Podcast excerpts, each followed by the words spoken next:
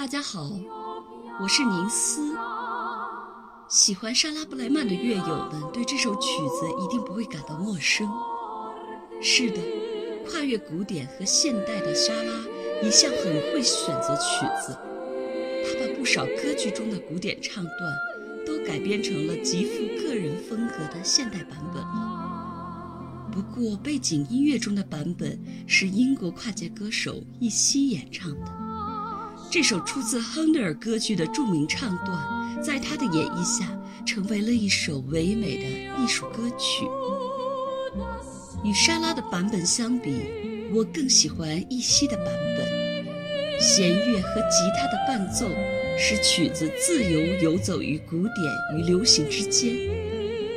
易西的歌声清透悠远，婉转含蓄。好似巍巍青山间漂浮流动的云雾，加上背景中女声合唱的陪衬，使这首舒缓的曲子中暗暗蕴含着感人肺腑的力量。如果把莎拉比作一朵艳丽盛开着的红玫瑰的话，那么一夕就是悄然绽放的一朵宁静的白百合，淡淡散发着优雅的香气。给人一种清秀脱俗的美感。这首曲子是巴洛克时期亨德尔的三幕歌剧《里纳尔多》中最为著名的一段女高音咏叹调。故事发生的背景是第一次十字军征战耶路撒冷的时候，讲述了意大利骑士在围困耶路撒冷城时所发生的故事。骑士里纳尔多与指挥官之女阿尔米莱娜相恋，却遇到妖女等人的重重阻挠。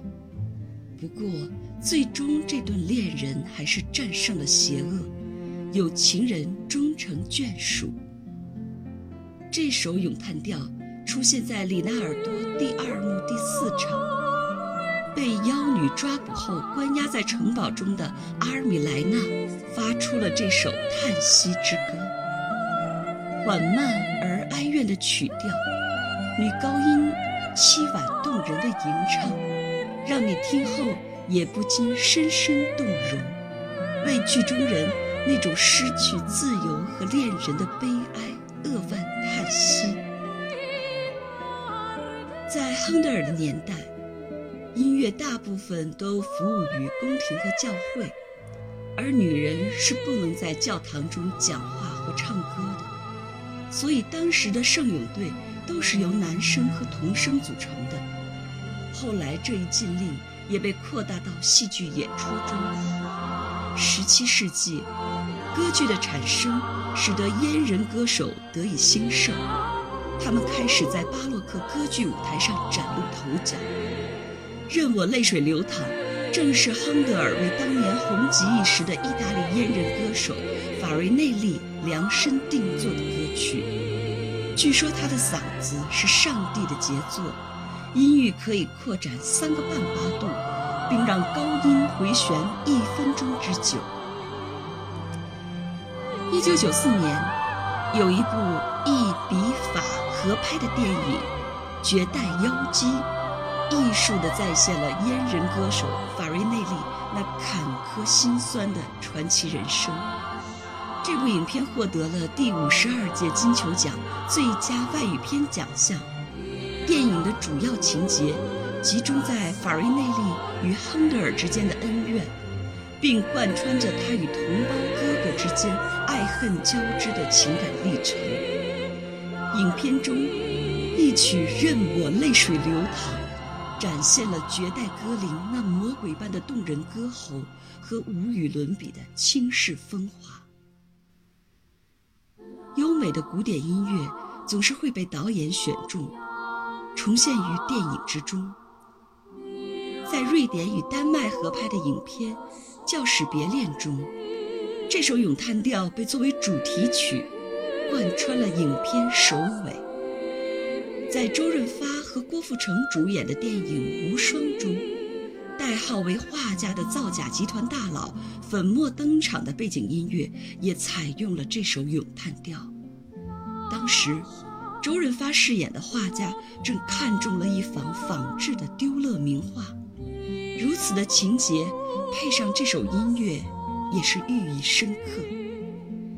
阉人歌手是男人假扮的女高，正像这仿制的名画，能够以假乱真啊！亨德尔和巴赫都是巴洛克时期的作曲大师，两人同一年出生。都是德国人，出生的地点也非常接近，但是后来发展的道路却截然不同。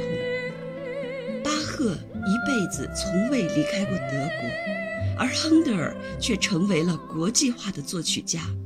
他不仅周游列国，而且后来还加入了英国国籍。